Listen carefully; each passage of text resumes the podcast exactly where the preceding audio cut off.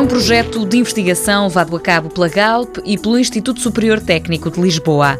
E o objetivo é promover a eficiência energética junto dos utilizadores finais. A novidade. E este é o primeiro projeto. Integramos três vetores de energia que as pessoas têm em casa, que é a eletricidade, o consumo de gás e também o consumo associado à utilização dos automóveis. O coordenador Carlos Silva revela que o Smart Galp pretende que o utilizador conheça detalhadamente como é que gasta energia e como pode poupar. Nós adotamos uma estratégia que também tem sido seguida noutros sítios, que portanto, tem uma componente de dar sugestões com base na análise dos consumos em tempo real das pessoas, a verificar se, por exemplo, estão com o stand-by muito elevado, se o consumo de gás é muito maior do que seria expectável e detectámos uma situação de uma pessoa que efetivamente tinha o, aquecimento central a funcionar em outubro de 2012, que foi o outubro mais quente que houve das carros em Portugal. Dar conselhos personalizados a cada utilizador, criando um indicador. Que de 0 a 10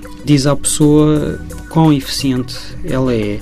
Portanto, em, em termos absolutos, a pessoa é um 5, ou um 3, ou um 4, e portanto mostrando que ela tem margem de progressão ou, ou se está a cumprir bem ou não. E tem ainda a questão de fazer um ranking dos utilizadores todos para a pessoa saber, ok, eu apesar de ser um 5 sou o melhor e portanto quer dizer que são todos horríveis, ou eu apesar de ser um 6, que já sou mais deficiente do que o normal, sou quase o último da lista e portanto promover alguma competição entre as pessoas, porque já foi observado em outros projetos as pessoas são mais mobilizadas muitas vezes por saberem que as outras pessoas poupam mais do que elas do que efetivamente por saber um número absoluto sobre si. O portal permite ainda definir compromissos e objetivos.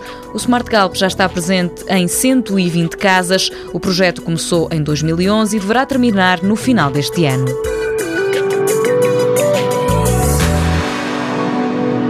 Mundo Novo, um programa do Concurso Nacional de Inovação BSTSF.